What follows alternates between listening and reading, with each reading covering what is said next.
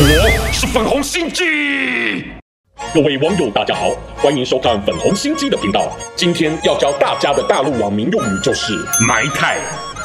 这词是来自于满族语的译音，原意是形容词，指肮脏的或疲惫的，而后延伸成动词，有羞辱、取笑、嘲讽等意。在大陆东北早已是生活方言常用语，使用时也因情绪表现不同的意思。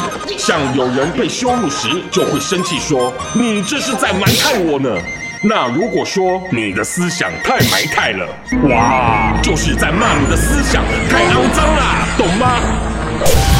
怎么用？我教你。生活运用一，埋汰要看对象。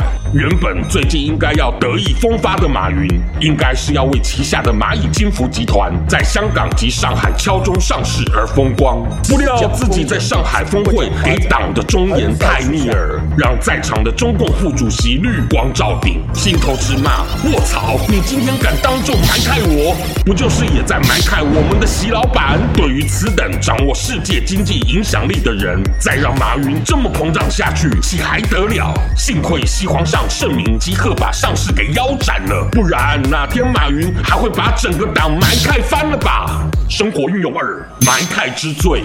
大陆屈指可数的几个公民记者，不是被消失人间，就是被判重刑。在有良知的百姓心里都很清楚，他们不过是将人民的苦痛据实说出而已。但在党和小粉红畸形的道德观里，公民记者根本就是思想埋汰的邪灵。若不除根，就会像埋汰的武汉病毒，会透过人传人，让社会都变得埋汰了。中共才不用再担心自己埋汰的罪行曝光了。嘿嘿。